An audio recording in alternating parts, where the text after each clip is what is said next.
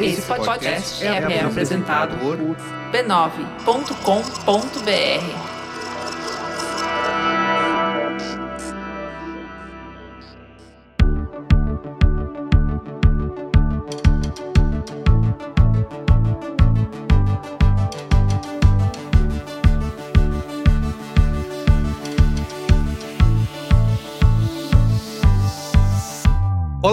seja bem-vindo ao Código Aberto, o nosso podcast de conversas francas com os profissionais mais influentes do mercado. Eu sou Carlos Merigo e nessa temporada eu tenho uma companhia ilustríssima. Fala aí, Ana, como que vai ser essa nova temporada do Código Aberto? Olá, pessoal. Aqui sou eu, Ana Couto. Eu sou CEO da Laje e da agência Ana Couto. E sejam muito bem-vindos ao nosso podcast do Código Aberto. E nessa temporada a gente vai falar claro de branding, branding que vale. Vamos entrevistar líderes de grandes empresas, empresas que cresceram muito, que conseguiram destravar o valor e ultrapassar os desafios que a gente sabe que são enormes na construção de valor. Desafios de marca, de negócio, de comunicação. Então tenho certeza que essa temporada de Branding que Vale vai ser muito inspirador, com muito aprendizado e principalmente que a gente adora, muita troca. E nesse episódio conversamos com André Loureiro, que é diretor executivo para a América Latina do Pinterest. O André conta pra gente qual é a estratégia aí por trás dessa, que é uma verdadeira plataforma de inspiração e descoberta visual. Escuta aí um pedacinho. Dentro do nosso plano estratégico, a gente tem como base a construção dessa de uma plataforma que seja positiva e que melhora a vida das pessoas. Então, tudo que a gente faz, isso está incorporado ali. E aí vai para nossa missão que é incrível e aí a gente, né, pode até conectar um pouco disso com a marca, assim, que é inspirar as pessoas para criarem a vida que elas amam. Não à toa que o Pinterest é um local onde as pessoas reconhecidamente comentam que, que se sentem bem. É o momento delas, né? É o momento em que elas se alimentam ali de inspiração e, e isso é um motivo não só de orgulho para a gente, mas um ativo da nossa marca e um ativo onde a gente investe bastante para que continue assim e, e a parte do, da bandeira que a gente tem levantado recentemente. Mas antes, Ana, conta aí para os nossos ouvintes como que eles podem se aprofundar nos temas que a gente vai discutir aqui nessa temporada do Código Aberto. Quer ter mais acesso a conteúdos interessantes e inspiradores? Não deixe de entrar para o nosso ecossistema de propósito, que é pela Laje que a gente tem uma plataforma de conteúdo e aprendizagem da agência na Cor. Ali você vai aprender método, você vai ter um network incrível de pessoas que são apaixonadas como a gente em branding, em geração de valor e fazer parte da maior comunidade de branding do Brasil. Não deixe de acessar a laje-ac.com.br. Sem mais delongas, vamos embarcar juntos nessa jornada, onde conheceremos pessoas e organizações que, através do branding, venceram desafios, inspiraram o mercado e cresceram com muito valor.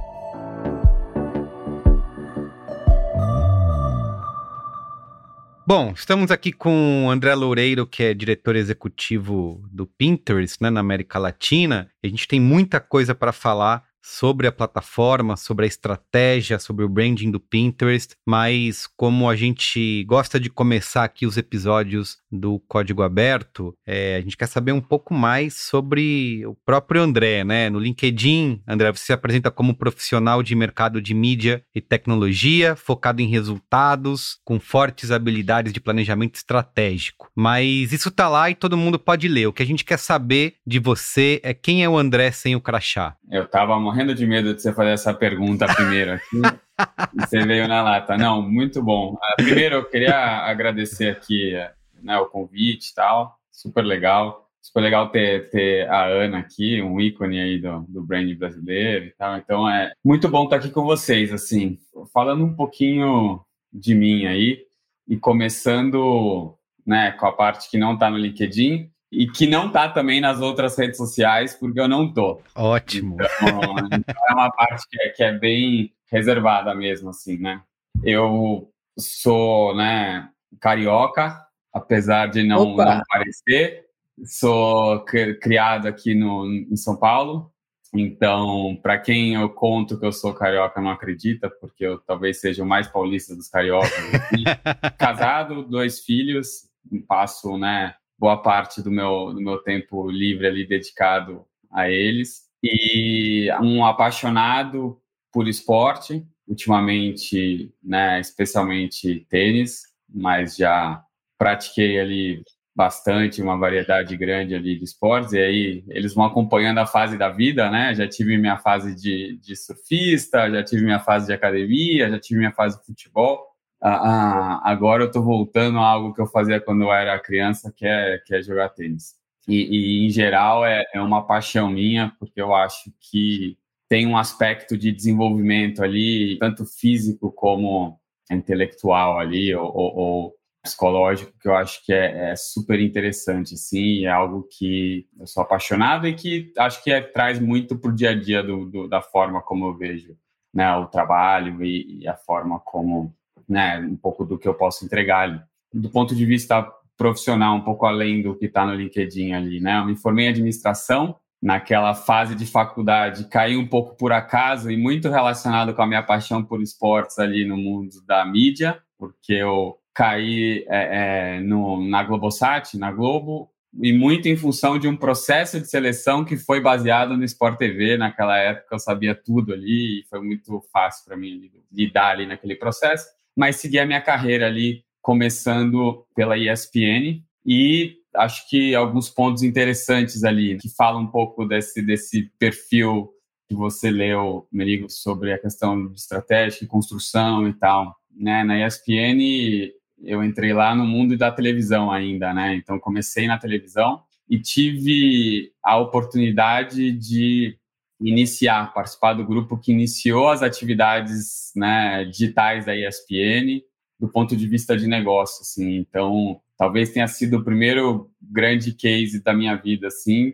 onde eu né, levantei um, uma ideia para a empresa e pedi para a empresa de que eu gostaria de liderar aquilo que já estava acontecendo ali. Eu via as agências digitais surgindo, eu via né, todo o movimento ali das plataformas se iniciando e, e, a gente ainda mal tinha um site e tal, e uhum. mais já, um, um, já tinha uma clareza ali da oportunidade e me deram essa oportunidade ali de, de, de liderar esse movimento. E foi, vamos dizer assim, foi quando eu me digitalizei. Pelo visto, você pediu essa oportunidade para cair na sua mão. Isso é bom. Eu, eu pedi. É, é, é, aliás, é uma característica que eu, eu realizei relativamente cedo na, na, na minha carreira, de que o, as oportunidades elas estavam muito mais na minha mão e, deveriam partir de mim para a empresa do que esperar a empresa vir para mim. Aí, e os grandes momentos da minha vida, na verdade, foram pautados por né, essa, esse movimento de, de ir atrás, de propor alguma coisa nova para as organizações, enfim, para as empresas que eu estava. Já tem uma boa dica de sucesso aqui para a galera que está nos ouvindo, né? É, é, é, super recomendo e te digo assim,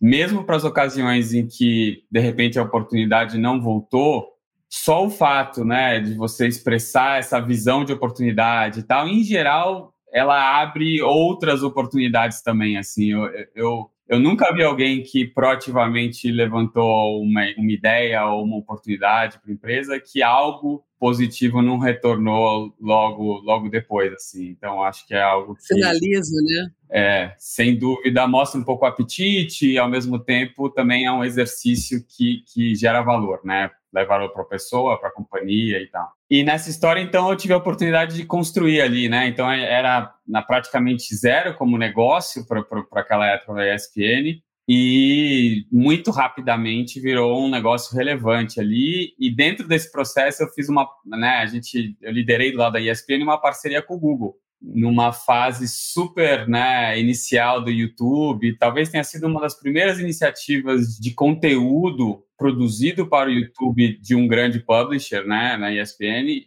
que era foi para a Copa de 2010. Nossa. Um, um, projeto lindo ali, o Palpita Brasil, em que a, ESPN produziu conteúdo, o Google né, distribuiu ali no YouTube, dentro de uma parceria, conteúdo exclusivo e tal numa época que o Google tinha 100 pessoas, cento e poucas pessoas aqui no Brasil, numa época que quem entrasse ali, fizesse uma parceria, o pessoal do Google, né, a, a, gostasse, o Google contratava, porque a gente estava contratando numa velocidade muito grande, e foi o que aconteceu comigo. Acabou a Copa do Mundo, em, em agosto eu saí da ESPN e fui para o Google participar do time que é, é, tocava os, os, os negócios de que a gente chamava de display, que eram basicamente produtos de branding do Google ali, né? Então, o YouTube, que ainda estava numa fase muito inicial, e o Orkut, que era Nossa, o auge ali, um canhão de, de, de plataforma, assim. E super interessante porque nessa entrada do Google eu tive a oportunidade de ver o Orkut morrer, né? Olha. Dentro do Google, a chegada do Facebook. Então é, é muito interessante ver esse movimento ali dentro, dentro, dentro da empresa. Primeiro, era uma plataforma incrível ali que a gente tinha, era um canhão do que a gente trabalhava com as marcas. E, e aí algumas questões ali, talvez de investimento de produto, de algumas decisões que a gente devesse ter tomado ali, talvez ficaram claros, na, ficaram claras que levaram a gente ali a não, não conseguir competir com a entrada ali do, do Facebook na época. E, mas é uma história super interessante porque né, o Orkut acho que está no coração de todo brasileiro aqui. Com né? certeza. Tem uma premissa que eu não sei se você concorda, que né, né, nessa era aí de tecnologia dessas empresas, que the winner take it all, né? Tem que pivotar para ser o líder e aí se você consegue chegar nessa posição, todo o resto tá, tá, né, sai do jogo um pouco Facebook com Orkut, e vocês entraram em outra. Você acredita nisso? Você acha que precisa ter um big leader e a gente está vendo um pouco uma consolidação das big techs aí? Eu acho que talvez naquela época mais ainda, né? Eu acho que com, com talvez o nosso amadurecimento aí de, de, de nas redes sociais e, e, nos diferentes propósitos que a gente se encaixa nas redes sociais, talvez hoje a gente tenha mais espaço ali para diferentes tipos de redes e diferentes níveis de engajamento que você tem nelas aí, talvez as redes mais de nicho, as redes onde você né, vai criando diferentes facetas ali onde você engaja de maneira diferente. Naquela época, a, a, a rede social ela era o network mesmo, né? A, a, a forma como você se conectava com, com, com, as pessoas e tal. E aí era um pouco daquela lógica social de, de festa ou da baladinha, né? Que, que tem sempre o, o, o lugar novo é o lugar quente, assim. Então, então eu acho que mudou um pouco essa dinâmica ali para a realidade, de, a realidade de hoje.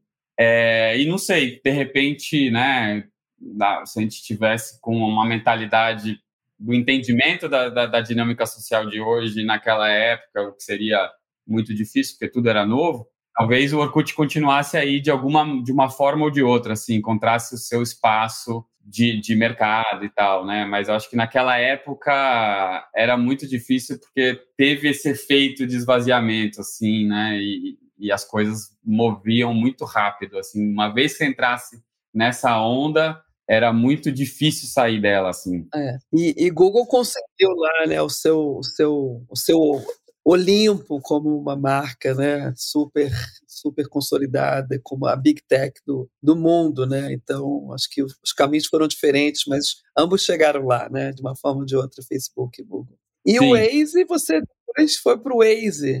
Conta dessa experiência. Você gosta de um bom desafio. Né? É, fui para o Waze depois de cinco anos de Google e muito a ver aí com, com o mesmo movimento ali que me, me, me trouxe para o digital e tal, que foi um pouco aquela né, inquietação, assim, de eu estava na, na né, no trabalho na nave mãe ali da, da, do Google, então trabalhava ali na, no segmento de bens de consumo, com, com os produtos core do Google, liderava o nosso negócio ali para bens de consumo, mas eu já estava com aquela coceira ali de pô, querer buscar um, um, um, desafio novo, um desafio de construção. Eu vinha, eu passei por uma época de construção né, naquele negócio ali, né, de, de, de 2012 até 2016. Era ainda como era como era um negócio de bem de consumo, era um negócio muito orientado para para marcas, né, para branding.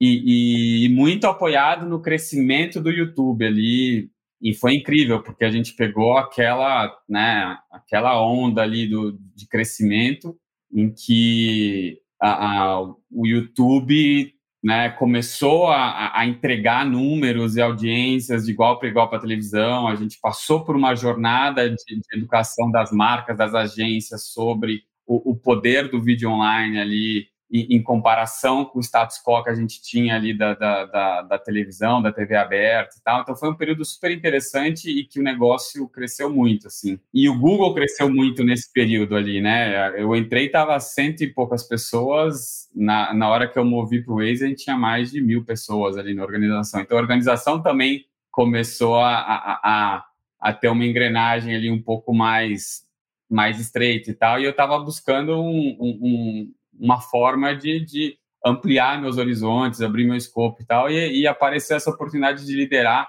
o início da operação do Waze para a América Latina, numa posição que né, apareceu um pouco tímida ali dentro do, do Google, mas eu vi a oportunidade de que dava, né, que, que eu poderia construir algo maior e também com uma marca incrível, com um produto incrível e tal. Consegui ali, né, entrar nessa oportunidade e liderar todo um processo também do Waze de iniciar uma operação, então, né, praticamente do zero ali, do ponto de vista da, do, dos, dos fundamentos operacionais mesmo, de como roda um produto e a, a monetização dentro do Google, dentro de um mercado. Então, eu participei do processo todo de iniciar esse, esse, esse produto ali no mercado brasileiro, no mercado da América Latina e tal. Então foi uma, uma jornada incrível ali. Aí eu pude aprender mais sobre as complexidades da América Latina e, e, e né, os desafios e, ao mesmo tempo, o dinamismo e, e, os mercados incríveis que a gente tem também na, na parte hispânica da América Latina. E o Waze também é uma marca que disruptou total, né, muitos mercados, criou uma nova forma de dirigir, criou uma nova relação aí com a mobilidade. Dizem que Nokia é, saiu do mercado por causa do Waze, porque eles compraram, fizeram um investimento enorme em satélites e vocês entraram com uma tecnologia muito mais focada no ecossistema, um novo modelo de negócio. Como é que você vê assim, mais uma empresa que fez uma disrupção bem grande na forma da gente viver o nosso dia, né? Eu acho que todo dia a gente bota o Waze na, no celular, né? Para onde eu vou, principalmente em São Paulo. Como é sim, que foi? Sim. Como é que é isso? Não, o, o, essa história é interessante, assim, é, é, acho que a Nokia comprou esse, esse, esse negócio de, de, de, mapas aí por, sei lá, 20 bilhões na época e vendeu depois por dois, exatamente por isso, porque tinha uma infraestrutura super pesada, assim, né, e, e, e eu tive a oportunidade de conhecer os fundadores do Waze, eu entrei, eles ainda estavam na operação, assim, e, e, é super interessante. E aí, falando um pouco de marca, acho que tem um ponto comum ali, especialmente né, do, do mundo tech, assim, que é as marcas, em geral, essas marcas mais fortes e tal, muito enraizadas ali, construídas um, na, na, na excelência do serviço. Então, elas trazem ali essa entrega do serviço delas como core, e aí não à toa o Google é o que é, o Waze também entrou disputando ali todo, todo o mercado de navegação e tal e, e construindo uma marca super poderosa, mas muito embasada ali na, na, na, entregar a verdade do serviço dela ali como como ponto principal até e como uma ferramenta de construção de marca, né? Como esse, esse fundamento básico aí para você construir uma marca forte é entregar o, a promessa que ela que ela traz ali, né? E no caso do Waze foi isso, assim, acho que acho que principal ponto ali foi a disrupção da lógica de, de, de, do sistema de informação, né? Onde você deixou de descentralizar, embasar isso numa infraestrutura super pesada e distribuiu isso entre os usuários da rede, assim, né? E aí, descentralizando isso, o Waze foi capaz de, de, de construir uma, né, uma base, uma presença global ali com uma estrutura muito, muito leve, assim, né? O Waze, até a época que eu saí, tinha 500 pessoas no mundo, assim, e se apoiando nas nossos editores de mapa, na colaboração, em que a gente tinha mais de, sei lá, 50 mil editores ativos todo mês, assim, pessoas que literalmente entravam no sistema do Waze e desenhavam os mapas, assim. Uma relação de contribuição somente? Ou tinha uma, algum tipo de vínculo? Esses... Não, não, é totalmente colaborativo. É, as pessoas entram lá como voluntárias, e eu diria assim, tem um senso de comunidade e muito da motivação dessas pessoas ali, e que literalmente são as que fazem o Waze ser essa plataforma incrível, é, é diz respeito a, ao sentimento de realização delas, assim, e, e, e, é legal ver isso porque, assim, qual que é o, o que que leva isso para as pessoas, assim, né? Imagina que você usa o Waze e, e vê que tem algumas informações incompletas, algumas, hoje em dia é difícil acontecer isso, mas, né, lá no, no começo, vamos dizer que o seu bairro não está mapeado corretamente ou não está nem, nem, mapeado. A pessoa começa a mapear isso e vê isso na plataforma e vê o quanto ela contribui para os outros e vê literalmente assim a contribuição dela na comunidade dela assim então as pessoas elas se se orgulham do trabalho que elas fazem assim então a gente tem uma né o Waze tem uma comunidade ali super apaixonada super ativa e, e que é incrível a dinâmica que eles criaram assim então é, é acho que é parte do, do da fórmula secreta ali. Eu acho que a gente está falando de empresas e você, né, empresas aí, o Waze é de 2006, que trazem, e a gente vai falar de Pinterest também, trazem uma lógica de modelo de negócio absolutamente diferente. Né? Você está falando de um ecossistema, você está co super colaborativo, que todo mundo está ali engajado né, em cima de um, uma visão de propósito alinhado com todo mundo. Você está sempre melhorando o seu produto, você tem muito pouco investimento em hardware, né, em hardware no sentido da coisa física, e você realmente usa desse, dessa abundância, né, e a gente pega um pouco essa a Singularity que traz essa visão de crescimento exponencial. E Pinterest tem muito desses ingredientes também, né? Dessa empresa que também nasceu por uma colaboração, mas de um modelo, de uma oportunidade muito diferente. Conta um pouco essa, esse quarto modelo de negócio aqui que você está, mas com ingredientes da economia né, moderna e economia criativa, economia colaborativa, circular. Fala um pouco para gente dessa transição, André. Sim, sim. Bom, falando primeiro da minha transição ali, fiquei cinco anos no Waze, liderando esse processo, expandimos para né, o, o, nosso escritório para todo, né, para América Latina, a, a, dentro, óbvio, da, da, da, infraestrutura do Google, e, e, e, aí caí mais uma vez naquela, na, naquele momento em que, pô, estabelecemos a nossa operação, a gente já estava né, no, no, mercado brasileiro, no mercado mexicano, no Chile, a, a, Colômbia já operava ali todos os mercados. E aí, quando a gente fala de tech operando em mercado,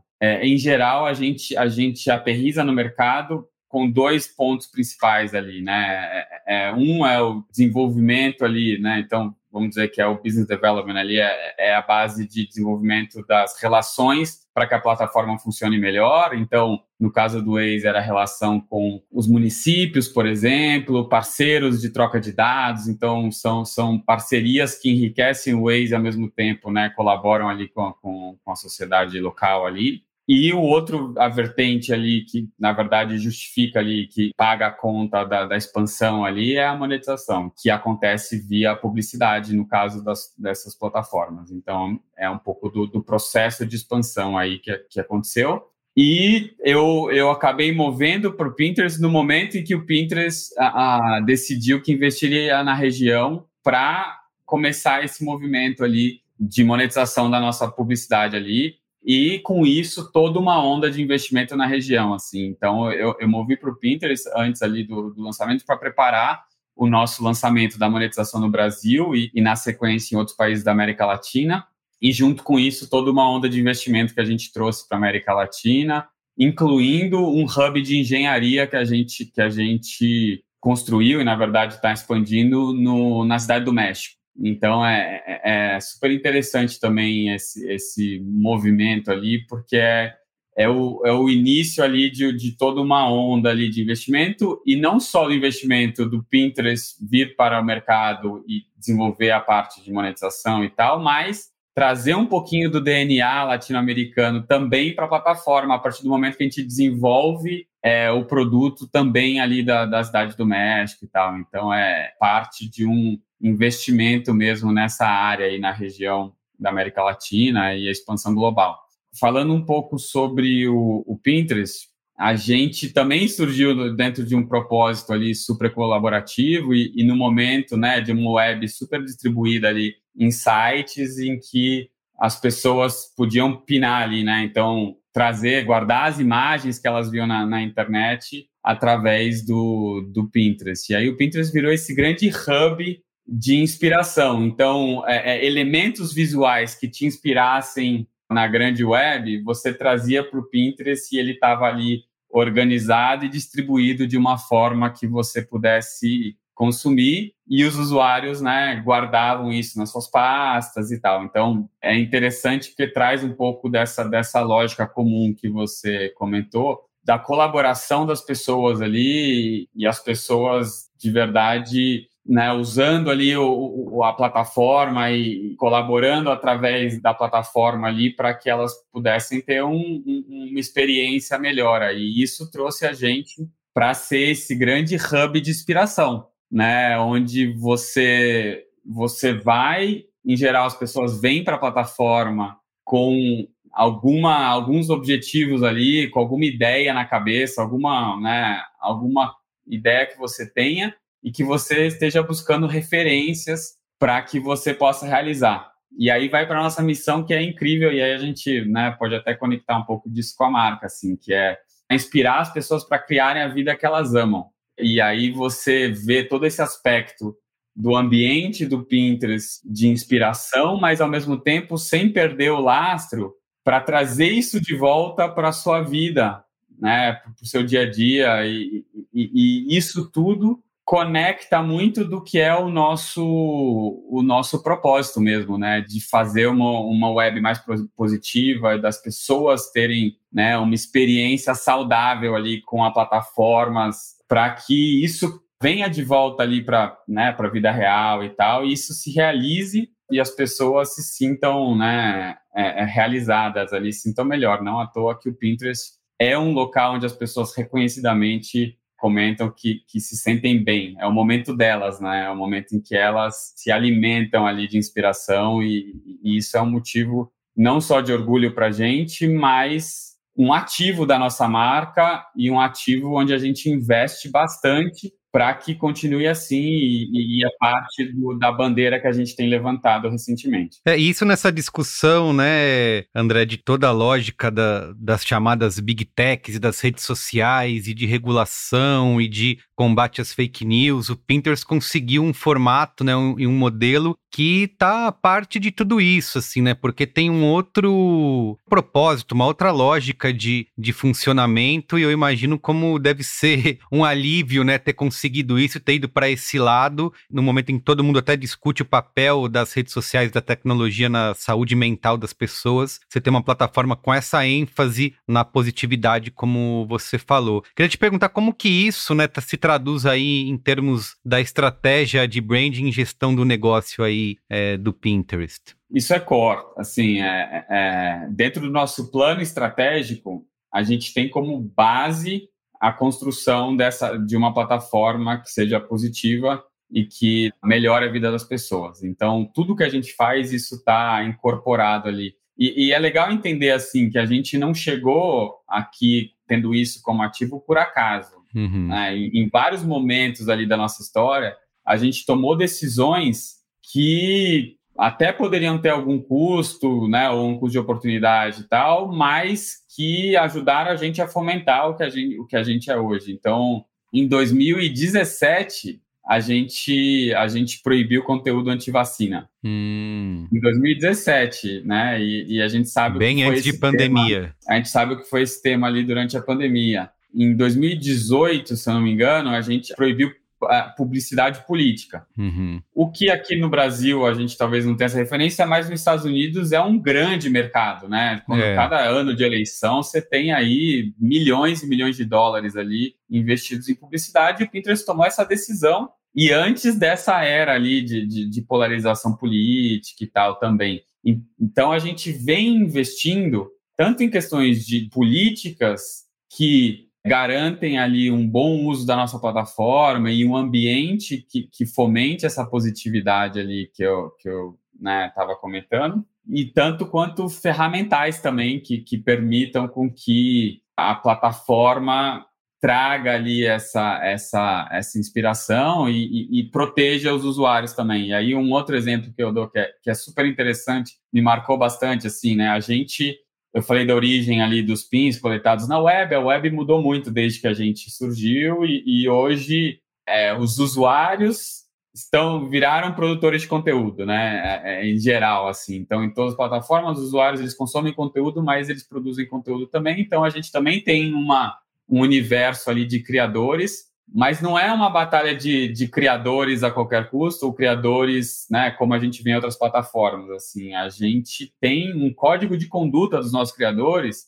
em que não basta estar dentro da política, precisa ser legal, precisa ser positivo, né? A gente prevê isso dentro de um código de conduta ali. Então, o que a gente busca em todos os movimentos que a gente faz é garantir que exista um alinhamento de propósito na, na plataforma, nos criadores, no conteúdo e nos, e nos, nos nossos pinners ali, nos usuários ali. E, e, acho que é parte dessa, dessa construção que a gente faz e não à toa retorna para nossa marca, assim, né? O, o, o Pinterest, uh, ano passado, foi a plataforma ali pelo Insider Intelligence ali, eles têm um relatório de confiança, né? A plataforma em que os usuários mais confiam. Então a gente vê isso retornando assim. E eu me arrisco a dizer assim, né? No caminho em que a web está indo, esse talvez seja um dos principais ativos para a plataforma no futuro. Assim, talvez hoje ainda não esteja contabilizado ali ou valorizado no negócio de uma maneira super clara, mas sem dúvida nenhuma é um ativo muito valioso e que a gente continua ali investindo bastante. Muito bem. Eu vi uma palestra do ACO, agora é chairman, né, do Ben Silberman, é, no Web Summit de Lisboa, em 2019, acredito eu. E ele falou do desafio de, do modelo de negócio, né? que todo modelo de negócio tem que evoluir. A gente viu o Airbnb evoluindo para outras coisas e que vocês estavam ali, as pessoas, os investidores, os consumidores, a plataforma em si, precisava evoluir esse modelo de negócio. É, como é que você está vendo essa evolução? Para onde vocês estão indo? Até porque vocês lançaram o IPO, né? vocês fizeram o IPO também em 2019 e, e, e lançaram, segundo o Ben Silberman, também abaixo do valor de mercado para se ficar abaixo, para serem mais cautelosos. Isso implica que o modelo de negócio está evoluindo, não está claro? Está claro? Me fala um pouco disso. Boa, não, tá, tá super claro e, e, e, eu vou explicar e vocês vão ver que é super intuitivo, assim, e, e aí acho que dá, dá muita clareza ali do, do que a gente está fazendo, dos movimentos que a gente está fazendo, assim. É, primeiro, assim, eu falei um pouco do nosso propósito, né? As pessoas entram, buscam inspiração, referência para criarem a vida que amam. Então, o que, que a gente vê na plataforma, assim? Quem entra na plataforma, em geral, tem uma intenção super clara do que ela, né, do que ela quer fazer. Então, seja porque alguém entrou no, no, no Pinterest para buscar referência para casa, é porque está construindo uma casa ou está mexendo na casa, mudando o design e tal, seja porque entrou está planejando uma tatuagem, buscando uma tatuagem, ou está buscando look no final de semana, então, né, vem busca referência de roupa, de uma blusa, de um vestido e tal, maquiagem ou comida porque vai, vai fazer, né, uma receita ali no, no à noite ou para uma festa e tal. Então, todas as, grandes né, experiências que a gente tem na plataforma, elas são pautadas por muito uma intenção clara e ao mesmo tempo uma abertura na tomada de decisão. Por quê? Porque as pessoas estão buscando referência, elas estão construindo a ideia delas do que elas querem fazer em relação àquele, né, àquele interesse que elas têm. E isso é muito, muito poderoso, porque a gente está falando de consumidores com objetivos e com uma intenção abertos a referências e, em geral, essas referências e esses objetivos, eles são construídos ali através de pô, uma compra de um, de um produto, de um serviço e tal. Então, é parte do nosso uso core que as pessoas entrem ali com essa intenção, busquem essas referências e levem isso para a vida delas, assim. Então, qual que é o nosso objetivo de negócio, assim? É fazer com que, é, é conectar a inspiração com a realização, né? De uma maneira fluida, é, agradável de uma maneira que preste um serviço para as pessoas, assim. E então a gente tem a monetização via publicidade, mas a publicidade dentro do Pinterest ela não é um pedágio que, que, que as pessoas pagam para consumir um conteúdo ou para né, se entreter ou enfim para depois ter o que elas querem assim a publicidade no Pinterest ela é parte do serviço porque se você está olhando ali um, um, modelo da sua sala de jantar novo e está buscando uma cadeira e de repente você sabe qual é a marca que está oferecendo essa cadeira e possivelmente até um caminho para poder comprar essa cadeira, eu estou te entregando um serviço que é super relevante. E para as marcas, eu estou aproximando elas de um momento da jornada que até então era um momento intocado ali, que é o momento core da consideração mesmo, de quando as pessoas sabem que elas, que elas querem alguma coisa, mas não sabem exatamente o que quer. E, e, e o nosso desenvolvimento hoje é esse, assim. Então, você vê que, assim, o que a gente faz, só a gente faz, tem um valor incrível para a jornada, para as marcas e, e para os usuários, e o nosso, e o nosso desafio aí da questão do modelo é fazer essa experiência ser o mais fluida possível para que todo mundo saia ganhando com isso. Assim. Então, é, a gente tem clareza sobre isso e a gente tem um roadmap ali de, de desenvolvimento que está muito orientado para entregar isso de uma maneira mais efetiva cada vez mais. Então, vocês se veem como um modelo, uma plataforma de serviços. O marketplace, vocês está quase integrado, mas vocês não fazem, vocês não ganham em cima da venda ali, né? Vocês só fazem a parte de colocar a, a campanha, enfim, expor o, o, a pessoa que está oferecendo. Vocês não têm o last mile da compra como marketplace. A, exatamente. A, a, gente conecta os, os, produtos, a gente tem uma, uma interface ali que a gente chama de shopping. O que a gente vê é que assim, a compra na internet, ela em geral, ela é um pouco dura, assim, né? Aquela coisa, eu quero comprar uma coisa, eu entro lá, compro e, e, não tem muito aquela magia ou aquela experiência rica de, por exemplo, ir no, no shopping center e explorar e de repente comprar alguma coisa. Assim, a, a gente brinca que a gente quer que, que, que, a compra online seja divertida, seja divertido comprar ali, então que você possa explorar, que você possa se inspirar, ter ideias e tal. E aí, se achar alguma coisa que te interessa, aí sim ter as, as ferramentas dentro da plataforma para poder, poder comprar. É muito legal. Eu sou super, eu como adoro uma inspiração, sou super usuária do Pinterest. Acho incrível.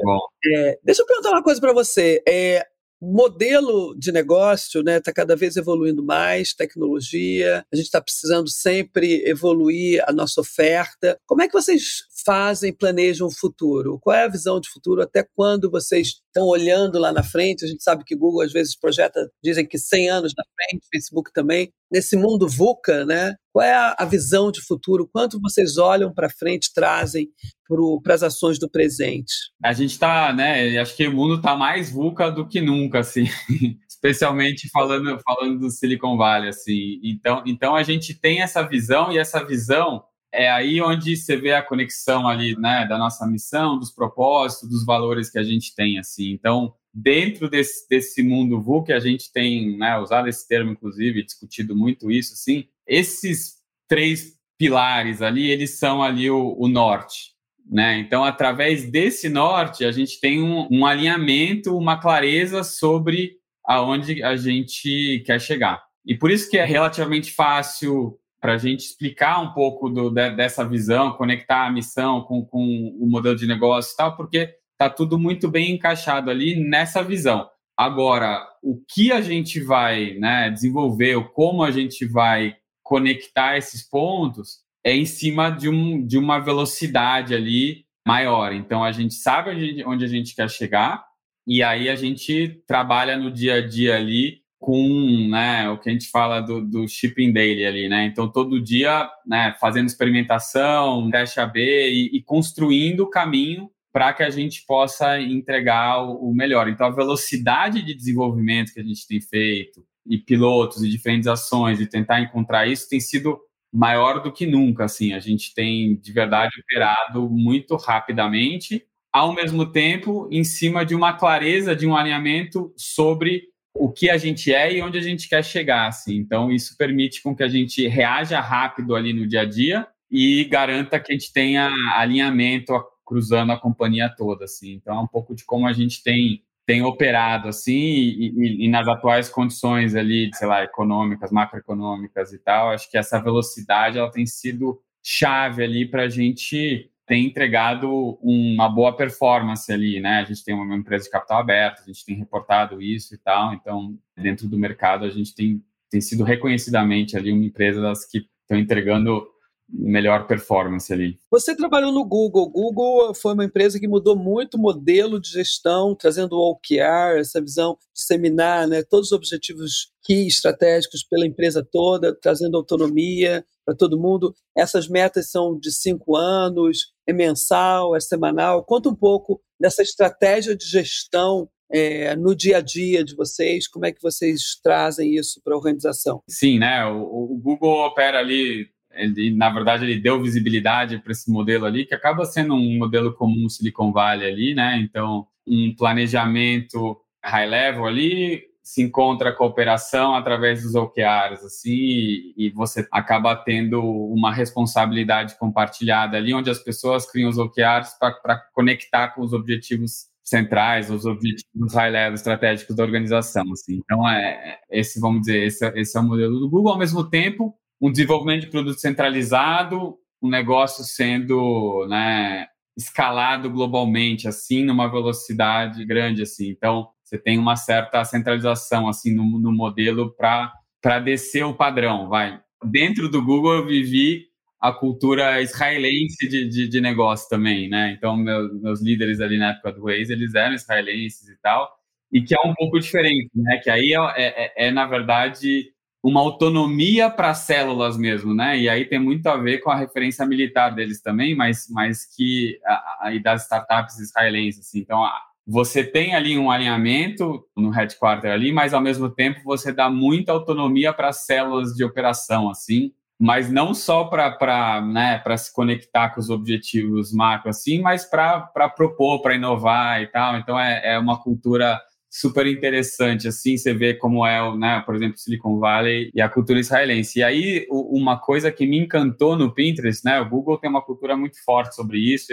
eu vivi isso ali durante 10 anos, e o Pinterest, ele, ele colhe um pouco de várias das culturas né, icônicas da Big Tech. Então, você vê algumas questões, por exemplo, de gestão de reunião e da forma como a gente trabalha no dia a dia, que, por exemplo, se você lê o livro da, da Amazon, de Bezos ali, você vê que, que tem algumas coisas emprestadas, algumas coisas do, do por exemplo, do que né, você lê no, no, no livro da, da Netflix. Então, eu acho que é super interessante. O Pinterest, como é uma empresa, né, é, é, é uma tech com uma grande marca, mas ao mesmo tempo é uma empresa menor, a gente pode se dar o luxo de colher o melhor das experiências ali das, das grandes empresas e colocar isso em prática. Então, então para mim, essa mudança de 10 anos de Google para o Pinterest foi uma, uma escola, e eu já tinha lido várias referências sobre essas, essas outras culturas ali, e hoje eu vivo ali o melhor, né, eu posso dizer, de, de cada um dos, dos mundos, assim. Bacana. O André, só queria fazer uma pergunta sobre as, as, tendências do Pinterest, né? Que todo ano tem um relatório, né? O Pinterest Predicts, que destaca aí as tendências emergentes na plataforma, e eu tenho visto a cada ano isso sendo é, cada vez mais comentado, influente aí no mercado, utilizado, como as marcas vão fazer. A gente até gravou um braincast no início desse ano fazendo um react de tendências e a gente usou bastante as tendências do Pinterest. Aí as pessoas falavam: "Ah, isso aqui não sei se vai dar". E agora durante o ano a gente fica, olha lá, tá vendo? Não falei que tava lá no, no, relatório de tendência o cabelo colorido ou sei lá, outras coisas que estão ali no relatório do Pinterest. Queria perguntar para você como que essas previsões aí são usadas para informar vocês é, para essa estratégia de branding da, da plataforma, né? Tá, esse uso e esse valor dos dados que o Pinterest pode gerar, não só para o próprio Pinterest, mas também para as marcas, né? Não, é, é, é, incrível isso. E aí eu suspeito, né? A gente não sabe se é um viés de, de afirmação ali, né? É uma informação ali, mas no final das contas a gente acaba discutindo umas coisas no começo do ano e eu vou te dar né, dois exemplos. Você falou do cabelo, né? O cabelo, e a gente tem umas imagens que a gente divide junto ali quando a gente lança. E, pô, cabelo duas cores. Falei, pô, será é, isso aí vai, vai isso. pegar mesmo? eu também tive a mesma e coisa. E aí, mas logo no começo do ano eu fui num evento, e aí no evento teve uma apresentação de uma futurista. Uhum. E a futurista tinha o cabelo em duas cores. Assim, eu falei, não é possível. pois é. Se a futurista tá com o cabelo em duas cores e a gente está dizendo que a gente tem uma tendência de futuro, a gente está muito certo ali. Mas, mas aí a outra, que também é muito é, icônica para a gente, é assunto no escritório ali, é a questão do, do. A gente lançou aqui chamando de decor gumelo. Decor... Que é a tendência de você ter cogumelos ali na decoração. Olha só. Esse eu tenho certeza que se a gente vai sair daqui, vocês vão enxergar cogumelos em todo em lugar. porque é impressionante. tá na moda. É, tá na moda, é impressionante. Assim, ano passado teve a questão do sofá curvo também, e aí uhum. você, todo lugar que você via tinha um sofá curvo, assim, era, é, é, isso aí é muito legal. E aí tem a ver, só um pouco como a gente faz, assim, tem a ver um pouco com o que eu contei, né?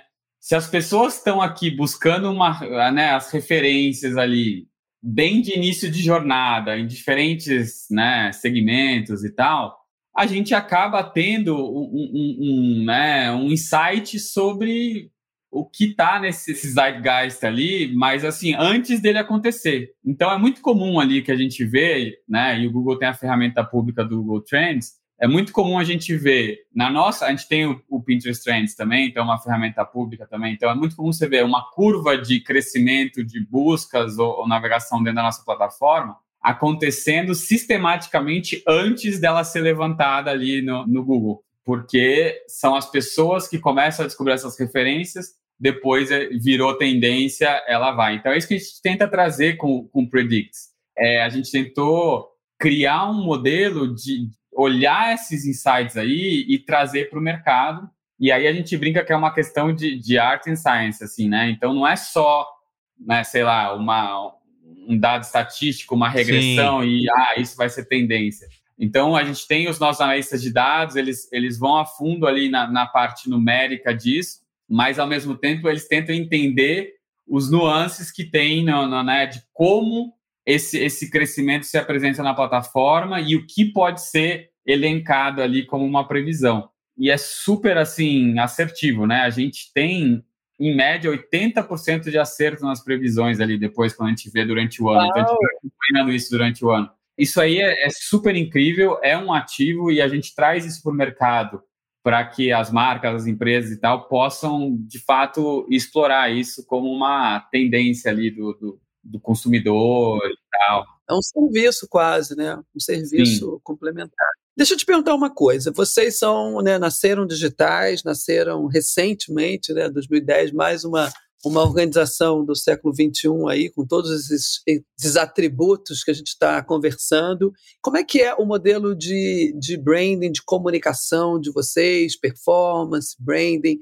on, off, redes sociais? Me conta um pouco. A gente vê, às vezes, é, Google saindo aí para campanhas on, off, totalmente integradas. É, como é que vocês fazem? Vocês têm mídia? Vocês têm campanhas fortes? Vocês não têm? Qual é o nível de investimento em marketing que vocês têm hoje? A gente não, não fez uma campanha B2C a, ainda para o mercado brasileiro aqui na América Latina, mas a gente tem feito campanhas né, nos Estados Unidos e na Europa. Andrea é, Mylard é nossa, é nossa CMO, ela, ela é uma pessoa super inspiradora e tal, a gente conecta bem. E ela tenta trazer, acho que o grande objetivo ali, quando a gente traz o, o, as nossas campanhas, quando a gente fala da nossa marca, de um lado é trazer o, o nosso propósito ali, né, para as pessoas, assim. Então, de um lado é fazer com que a marca de fato represente esse propósito. Então, por exemplo, a gente fala muito sobre positividade na web hoje em dia, nas nossas, nas nossas campanhas. Sim. A gente traz o Pinterest sim como esse, né, como, como esse lastro de valor, assim, a gente acha que o caminho que, que a web está indo e talvez a experiência que as pessoas têm em outras plataformas, né, não estão levando né, a web no, no, melhor lugar possível. Saudável. E a gente está tentando ser um pouco mais vocal nisso, inclusive nas nossas campanhas, um, para gerar awareness das pessoas e para tentar provocar um movimento. Né? A gente sabe que o que a gente quer como propósito não tá, né, não é uma questão só do Pinterest fazer correto, é uma questão da gente construir um movimento, um movimento que passa pela nossa plataforma, mas que passa por outras plataformas, pelas marcas e tal. Então, é um pouco do que a gente tem feito, assim, do ponto de vista de campanha. E aí tem um outro aspecto que, que é importante para a gente do ponto de vista de marketing, aí talvez falando um pouco mais funcional ali, vai, a parte racional ali do, do, do marketing, que é a gente tem um produto incrível, a gente tem uma experiência linda e nem todo mundo sabe o que a gente faz. Então, compreensão da nossa plataforma é algo que a gente também tem investido,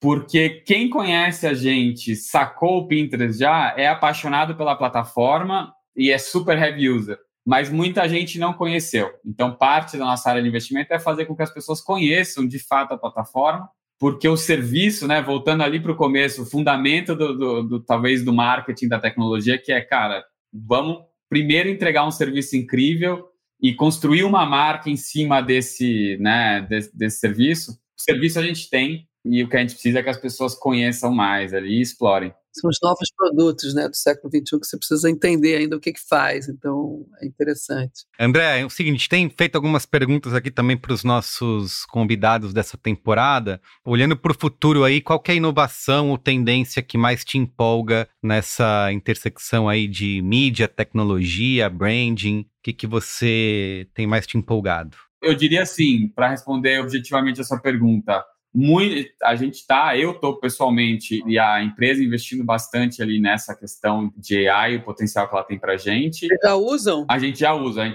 A experiência que a gente tem de navegação por imagem, né, de uma que gera outras que também vão aprofundando a sua, as suas intenções ali, isso é, é, é totalmente potencializado ali pela AI. Mas do ponto de vista de sinais, o que a gente tomou uma decisão ali é de embasar essa, essa navegação muito mais em sinais explícitos, então sinais que você intencionalmente dá para a gente, do que os, os implícitos que talvez você não esteja nem consciente que você né, quer ver, mas que são usados só para te atrair e, de certa forma, tomar mais do seu tempo, porque te vicia. Então, a, a gente tem focado muito nessa questão do uso responsável do, dos sinais que alimentam a AI ali. Muito bem. E se você falou que né, não tem, não está nas outras redes, é bem reservado aí na internet, mas a gente vai tentar tirar um pouquinho mais de você aqui para esse podcast. É aquela pergunta clássica, né? Se você pudesse voltar no tempo e dar um conselho para você mesmo lá no início da carreira, qual que seria? Eu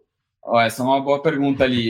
eu acho que assim esse conselho que eu dei para todo mundo assim de ser um, um, empreendedor da própria carreira assim, eu gostaria de ter tido lá no começo, porque faz diferença e, e, e inclusive né, a sua relação em, em, relação à empresa assim muda bastante e, e até o seu tesão para trabalhar, porque você se sente dono, né, empreendedor das coisas que você faz e tal. Então esse eu acho que é um dos, dos conselhos ali que eu, que eu me daria. Muito bem.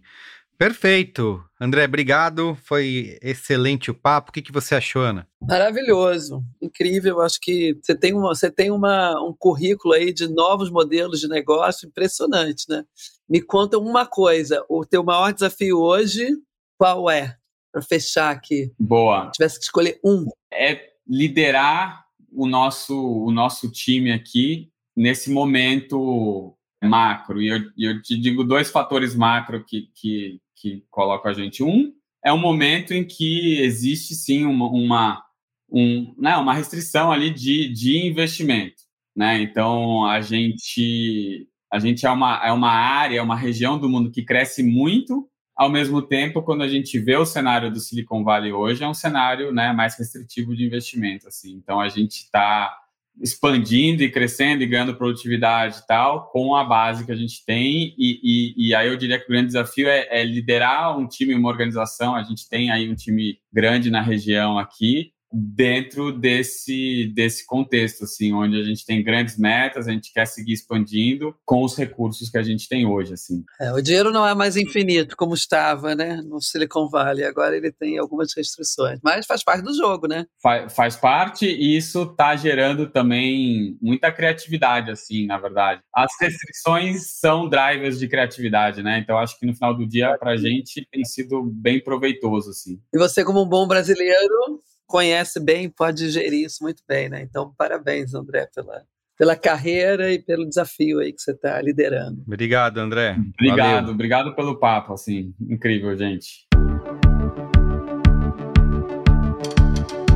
Ana, mas antes da gente encerrar, conta aí para nossa audiência como medir os resultados de brand. Se você deseja descobrir como o branding traz resultado para sua organização, não deixe de conhecer o Valômetro são dados que, a partir dos consumidores, conseguimos avaliar e entender o que mais traz impacto positivo, o que mais traz resultado e, principalmente, como priorizar as ações nas ondas de valor. Não deixe de avaliar, porque gerir valor é gerir resultados. Obrigada por estar conosco nessa jornada e nos vemos com certeza no próximo episódio.